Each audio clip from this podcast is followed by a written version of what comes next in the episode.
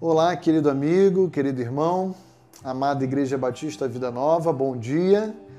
Espero que você tenha tido uma excelente noite de descanso, um excelente, um excelente início de manhã já, né, no dia de hoje, quarta-feira, quando nós temos a oportunidade, o privilégio de abrirmos a palavra de Deus e meditarmos a respeito ah, do cuidado que Deus tem conosco Sabemos que dias maus, aflições, preocupações, sofrimentos alcançam a todos indistintamente, a crentes, a ímpios, mas podemos nos apropriar em meias aflições da paz que em Cristo Jesus ele nos oferece.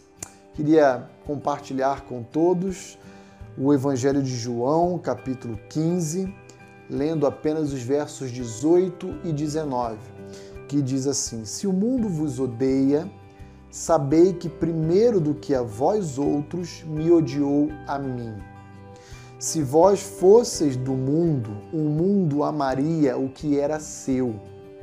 Como todavia não sois do mundo, pelo contrário, dele vos escolhi, por isso o mundo vos odeia.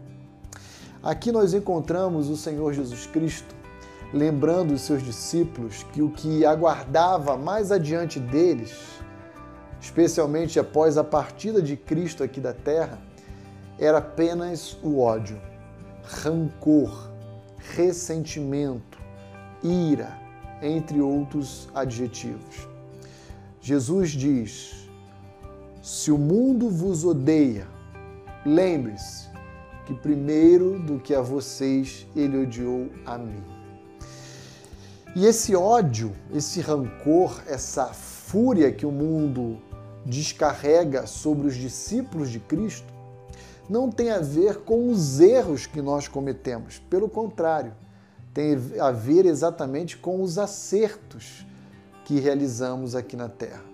Jesus deixa claro que os nossos acertos, o nosso testemunho, a nossa conduta, a nossa vida cristã, ela é hostilizada pelos incrédulos exatamente porque eles recebem o nosso testemunho como uma prova de acusação, de reprovação com, pelos seus valores e pelo seu comportamento.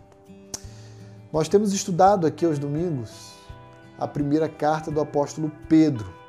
E o tema que temos aprendido à luz dessa carta é que todos nós, Igreja do Senhor Jesus, somos meros peregrinos, estrangeiros, forasteiros aqui na terra.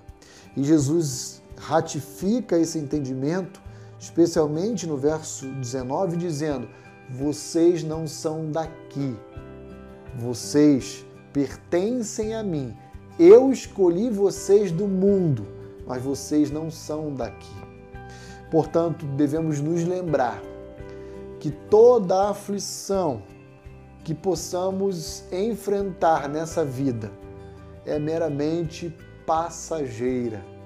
Algumas delas chegam até nós com uma intensidade maior, mas elas são transitórias, elas têm um tempo de duração apenas porque, como cidadãos dos céus, o que nos aguarda é gozo, paz e serenidade.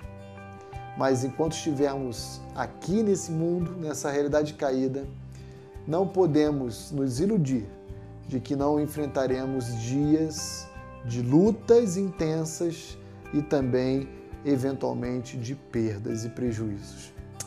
Lembre-se, no mundo teremos aflição mas tenham bom ânimo. Cristo Jesus, o nosso Salvador, venceu o mundo.